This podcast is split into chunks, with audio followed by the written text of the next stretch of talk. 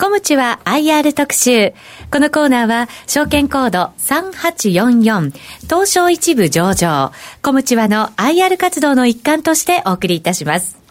ご出演は、小ムは株式会社代表取締役会長 CEO の向井光一さんです。よろしくお願いします。よろしくお願いします。よろしくお願いします。えー、小ムさんというと、IR に熱心な会社さんという印象があるんですけども、はい、業態としては結構皆さんもご存知だと思いますが、企業内向けの情報システムに特化したソフトウェア。この考え方でよろしいですか？そうですね。はい。あのー、この企業の中の IT 化のご提案ですとか、はい、えー、またご支援ですね。さらには、えー、システム運用のサービスまで、はい、えー、行っております。で特にあの私どもの特徴はですね、まあ、大手企業を中心にしてですね、えー、事業を展開しております。えー、現在ですね、えー、約350社ほどがですね、はい、えー、私どものお客様でございます。まあ、こういった企業に、えー、システムのご提案をしですね、はい、えー、深掘りをしていくということになります。まあ、この大手企業って簡単に会長おっしゃいましたけども、350社、まあ、あの日本の代表的な電話会社とか、日本の代表的代表的な携帯電話会社とか、信託銀行とか、それから日本の代表代表的な飲料メーカーとか、はい、指揮法を見ると本田危険工業と出てましたけども、はい、それから日本の大きな商社、総合商社の一番大きいところとかですね、それから不動産会社、海外の自動車会社、学校、大学、はい、それから病院等々の研究センター、はい、こういったところが350社。そうですね。ですよね。ええ。あのー、まあ、私どものシステムっていうのはですね、割合あの、情報系と言われる領域でありまして、これあの、オフィスで使われるようなシステムなんですね。はいですから、あまり業種業態に偏らないと。全方位のどなた様にも使ってということになりますよね。で、あの、割合その、システムの規模が、まあ、大きいということもあって、えー、大手のお客様に、はい、まあ、よく使われるということにもなりますし、はい、まあ、大手のお客様っていうのはですね、まあ、次々と IT 投資をされるわけですよね。えー、何か一つやったから、今年はこれで終わりかというわけではありませんで、えー、IT 化の予算をですね、えー、毎年、こう、広げていただいていると。はい、まあ、そういったところに私どもがご提案をしていくと、えー、いうことになりますから、あこれは継続的に、えー、ビジネスが広がっていくということになります。例えばその日本で、今話題ですけどね、日本で一番大きい物流とか金融とか保険とかを兼ねてやっているところも、システム的には小ムチさんの使ってるんですよ。うんあそこですよね。あれですね。あそこですね、はい、ということとか、あと最近の会長動きとして、これすごいなと思ったのは、あの、市町村のゴミステーション管理システム。うん、これって最近の事例ですね。そうですね。あの、これはですね、あの、えー、クラウドで、えー、今まであの、市ですとか、あるいは清掃業者、あるいは焼却センターがバラバラで、まあ、ゴミの処理を、はい、管理をしてたわけですですよね。まあ、そういうものをクラウドを使って、えー、情報の一元管理をするということに、えー、なりました。まあ、あそこに私どもがですね、えー、システム化のご提案をしですね、えー、導入をすることになったわけですね。はいえー、そういうことをやりますと、作業効率が一段と上がります。はい、えー、まあ、結果ですね、えー、税金も、えー、多分ですね、うん、えー、有効に使われることになりますよね。非常にその市の財政にもですね、えー、いい影響を与えられていくということになります。はい、まあ、そういうですね、非常にあの、ゴミステーションなんて面白い事例をですね、えー、これあのこれからますます横展開をしていきたいというふうに思っております、うん、これまだ始まったばかりそう最近の事例ですかまあそうですね。あのクラウドを使ってという事例では非常に新しい事例ですよね。どんどん広がりますよね。そもそも私は神奈川県のある市に住んでますけども、えー、ゴミを取りに来てくれる時間って決まってるようで決まってなくてバラバラなんですよね。結構そうですよね。足8時半までに出してくれっていうのに9来るのが12時とかね。午後だったりする時もありますよね。そうそう。これクラウドを使って、あの、効率的にやると、住民の方も楽になるし、作業も楽になります、ね、そうですよね。ねこれはあの、千葉県の市なんで、私全然影響を受けないです。残念ながら。神奈川県のも早く入れてほしいなね本当そうですね。ね 思っております。ですよね。こういう流れってやっぱクラウドを使ったって言ったところは新しいまあそうですよね。はい、あのまあ一昔前はですね、えー、クラウドって何でしょうということでありましたけども、今やクラウドは当たり前ですよね。うん、あの企業で言いますと、いわゆるサーバーをですね、えー、自社所有するというのは当たり前でしたけども、えー、自社では所有しないと。えー、外部にサーバーを置いてですね、えー、それを必要な時に必要な時だけですね活用するということになります。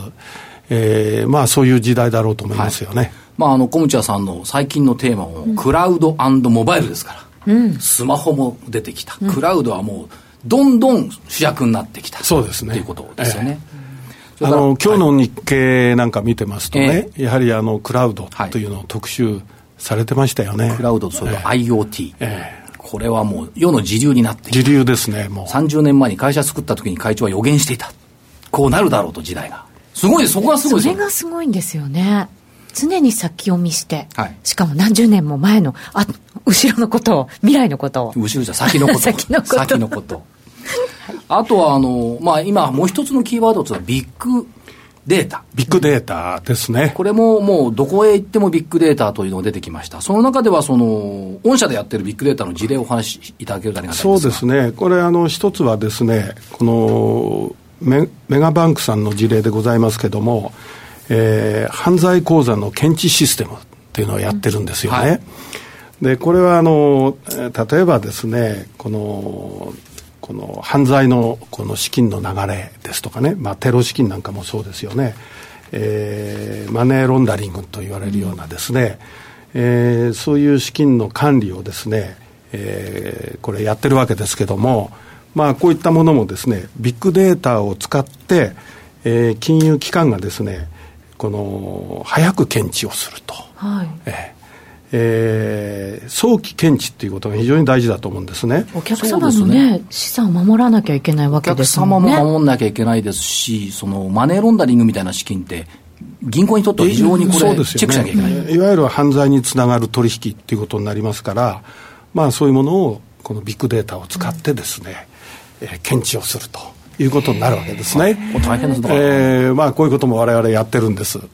うん。こういう時代なんですね。銀行の保安官みたいなことになってます ソフトを通じて、うん、ということ。守っている。だからまあ今で言葉で出てきたビッグデータクラウド、まあ、まさにそれを使って世の中の役に立つことを明るくすることをしているということですよね、はい、そういう中で、えー、っとまあ、あの事業戦略っていうのは今のようなところでビジネスモデルはあの、フロートストックということで、コンピュータソフトは販売する。それからその保守管理っていうのを中核にしていくっていう、この流れは変わってないですよね。そうですね。あの、まず我々はですね、えー、この、えー、プロダクトでですね、お客様を、えー、アプローチいたします。で、そうしますと、関連のソリューションを同時に作ることになるわけですね。で、そういうことをやってですね、お納めいたします。で、ここまではフローのビジネスになるわけですけども、はい、さらにはですね、えー、保守ですとか運用のサービスですね。これストックにつながるわけですね。はい、で、フローとストックをこの連鎖型で、えー、行っていく。はいえー、いうことになります。我々、連鎖型収益モデルとこう言ってるんですが、あのこういうことがこの経営を安定させるということにつながっていくだろうと思うんですね、はい、コンピューターソフト売り切りですと、また新しいお客さんをそうですよね、また翌年はゼロからやらなきゃいけませんから、まあ、そういう意味ではですね、必ずストックが残ってきます。うん、まあ、ざっくり言ってですね、えー、5割5割ぐらいの比率なんですね。えー、そんなバランスで、はい、えー、フローとストックというようなことをですね、えー、やっております。で、コムチュアさんっていうと、まあ、すぐ頭に浮かぶのが、セールスフォースさんとの関係っていうのを、はい、すぐ脳裏に刻まれてるんですが、直近セールスフォースさんフォースさんとはどんな感じですか？ええ、これあの、非常にですね、友好な関係でやっておりまして、やはりあの、セールスフォースの基盤を使って、えー、私どもがですね、えー、アプリケーションのご提案をお客様にしていくというですね、はい、まあ、こういうビジネスモデルでございます。で、えー、お客様から見れば、サーバーを自社所有する必要は全くないわけですよね。はい、えー、まあ、そういう中で私どもがですね、えー、このテンプレートを活用しながら、お客様にご提案をしていくということになるわけです。まあ、あの、コムチュアさんの独自のソリューションを使うと、お客様余計便利になる。そうですね。ということですね。そういう意味では、あの、セールスフォースさんと我々は、お互いが連携し合うと。はい。えー、お互いが奪い合うんではなくて、お互いが連携し合うっていう、そういう関係になりますよね。はい。あとは、パッと見たら、最近は、LINE との連携サービスもここに組み入れている。そうですね。あの、これはまあ、この、えー、広告配信みたいなですね、はい、えー、そういう類のものを、えー、LINE と、えー、セールソースが連携をすると。いうことでやっております。サービスも拡大してきているということですね、うもう一つはアマゾンさんですけれども、はい、こちらはいかがでしょうか？えあの当然、われわれはですね、えー、クラウドということでありますので、まあ、アマゾンに対してもですね、えー、このパブリッククラウドという領域で連携をさせていただいております。はいそれと、IT インフラ構築システム運用、まあ、もともと御社の主要な部分でございますけれども、最近は24時間365日稼働するお客様もおられると。この辺の対応いかがですか？そうですね。これはあの直接的にはですね、あのクラウドではございませんが、はい、えー、お客様のですね、えー、非常に大きなこのデータセンターのサーバーのですね、えー、ここのインフラ構築をまず私どもが受けます、えー、それからあ構築後ですね、えー、システムの運用までさらに受けます、はい、で運用を行っていく中でですね今度はサーバーの更新ですとかあるいは PC の維持管理のようなそういうお仕事が今度はついてまいります。それからさらには IT サポートといいましてこれはいろんなユーザーからの問い合わせがあるわけですね、はい、えー、ヘルプディスクと言われますけども、まあ、こういうものにも対応していくというようなですね、えー、一気通貫型のこの案件ですね。こういうものを、えー受けてるわけですね、はい、でこれを使われているのが、先ほどあった350社に及ぶいろんな企業さんですから、当然、われわれの日常生活にも実は関連してますし、コムチャさんのソフトは裏側で動いてるってことですか、あのー、多分ですね、生活の中に入り込んでおります、まあ、そこにはコムチャっていうのは出てまいりませんけども、皆さんは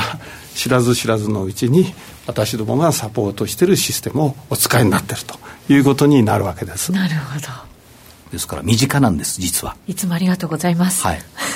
だから定期預金したときに、そのシステムはコムチャーさんのシステムかもしれない。ねそうですよね。コムチャーさんのシステムなかったら定期預金できないかもしれない。定期預金、ね、定期預金。そういう意味ではですね、まあ、我々は IT のこうインフラの、まあ、いわゆる裏方さんといいますかね、うんはい、あの、なくてはならない仕事だろうというふうに思っております。そうですよね。ええ、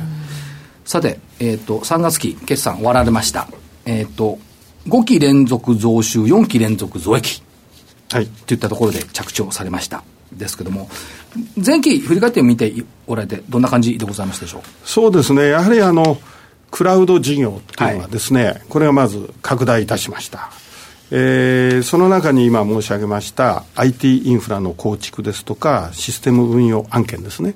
こういう安定的なあの案件の受注っていうものがしっかり取れました。それから、金融の領域ではですね、ネットバンキングのような領域ですね、はい、こういう新しい領域の案件の受注拡大ということができました。まあ、そういうことによってですね、えー、5期連続売上増ということになりました。はい、さて、2016年3月期、今期でございますけども、どうでしょう、やっぱりその方針としては、先ほどから出てます、クラウド、モバイル、ビッグデータ、このあたり、セキュリティも含めて中核になってくると見てよろしいんでしょうか？そうですね、まあ、私ども、まずはですね、クラウドモバイル、これは変わりません。これはしっかり中核としてやってまいりますが、あプラスですね、まあ、ビッグデータの領域ですね、はい、えー、それからセキュリティの領域ですね、えー、それから直近としてはですね、マイナンバーですね。これは非常に市場からも注目されているテーマですね。そうですね。これはもう完成テーマでありますので、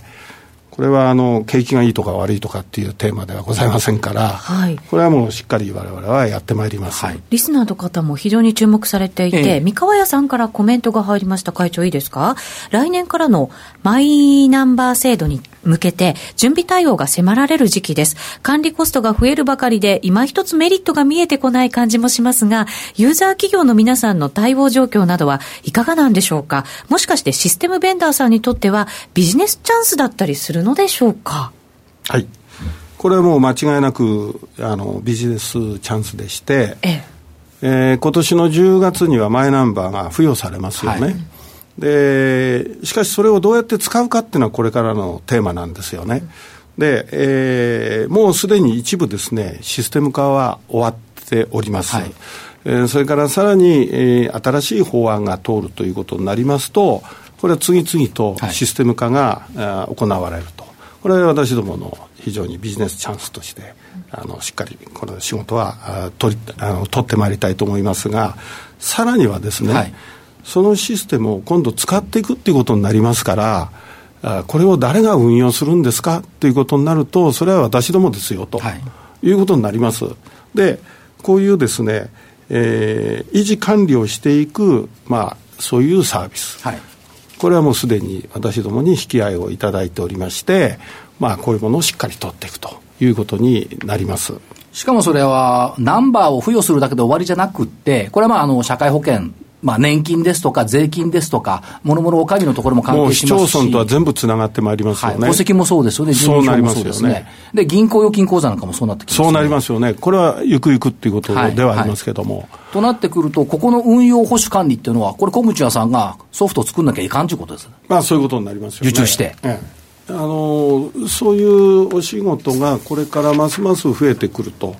で当然ですね、えー、そこにはそのマイナンバーというデータあのいわゆる、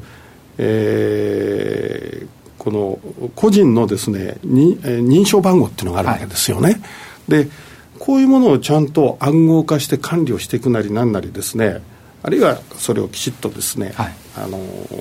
保護するようなことをやらなきゃいけませんからここはセキュリティの領域に入りますよね。非常に今、まあ、パソコンなんかでも言われてますけども、ウイルスが入っちゃいけないとか、人に見られちゃいけないとか、そういったセキュリティもこれも御社の分野になると。そうですね。で、今、そういったですね、えー、暗証番号って複雑ですよね。はい。で、ややもすると、いくつもあったりなんかして あの、よくわからなくなってる人もいますよね。困るんですよね。で、そういうものをまた管理するっていうのはですね、そういう仕組みも、あの、これから出てくることになりますよね。われわれいろんなところでいろんなチャンスがあるなっていうふうには思っております。うん、ですからビジネスチャンスそのものと捉えてよろしいですね。はい、そういう中で2016年3月期、今期の通期業績予想ですけども、えー、売上高が120億、営業利益、経常利益ともに12億8000万、純利益が7億7600万ということで、えー、売上高は21.6%増の増収、えー、純利益で見ると21.0%の増益ということで、はい、えー、また目指しておられるということでいいわけですね。はい、えー、基本はですね20%成長を目指していくと、はい、おいうことを軸にしておりますので、まあ、そういうことになりますと、えー、売上高120億ということになりますよね。はいで営業利益率も従来のものを維持してまいります、えー、2桁の営業利益率ということになりますので、えー、このペースでですねしっかりやってまいりたいというふうに思っております、はい、そして株主にも優しいんですよ、はい、株主還元方針配当成功35%以上。高いですよね。以上というのがまたいいですね、はい、記念配当を抜くと前期46円だった配当今期は56円の計画、うんはい。です。えー、10円増配ということになります。4年前は12円12円30銭ですからね。ああそんな時代がございました、ね、ございました。もう今56円という、うん、それからえっ、ー、と ROE 皆さんの注目の高い ROE ですがこれも会長これ20%以上の水準を目安としますってもう前期21.7%今期26.2%っていう計画になってますけども。そうですね、はい、あのえー、今期は26.2ということになりますが、これはあの、えー、自社株買いをやった影響によってですね、さらに ROE が上がっております。はい。まあ、いずれにしろですね、えー、3期連続20%超えということになります。はい、まあ、上場企業平均でまあ9%弱のところですから、高い ROE ですね、うん、これをまた目指しておられるというところで。中期経営計画で見ていくと、どうでしょう、外部環境はやっぱり相当いいと見てよろしいですか？そうですね、あのまあ、私ども3つぐらいの切り口で考えておりますけれども、えー、一つは社会経済環境ですね、まあ、そういう意味ではマイナンバー、先ほどから出ております、こういうテーマがございます。はい。それから顧客目線のですね、えー、で参りますと、やはりえー、大手企業っていうのはやはり IT 化をしていかないと、これは企業間競争に勝っていけないっていうことになりますよね。はい、まあそういう意味で IT はもう欠かせない。ですからここは予算がどんどん膨らんでいくというふうに考えております。はい、それから技術環境もですね、やはり新しい技術が出てきておりますよね。このクラウドモバイルはもちろんでありますけれども、まあ、ビッグデータ、IoT ですね。こういう新しい技術が出てきております、まあ、こういうものを我々ビジネスチャンスとしてですねしっかりと捉えていくと、はい、これは大事なことだろうと思いますね。うんうん、そして2018年3月期は売上高170億、営業利益19億を目指して、10年後、ネクスト10目標、売上高1000億円を目指す。はい。ということですね。はい。これは、あの、なかなか大きなあ夢でございます。えー、あの、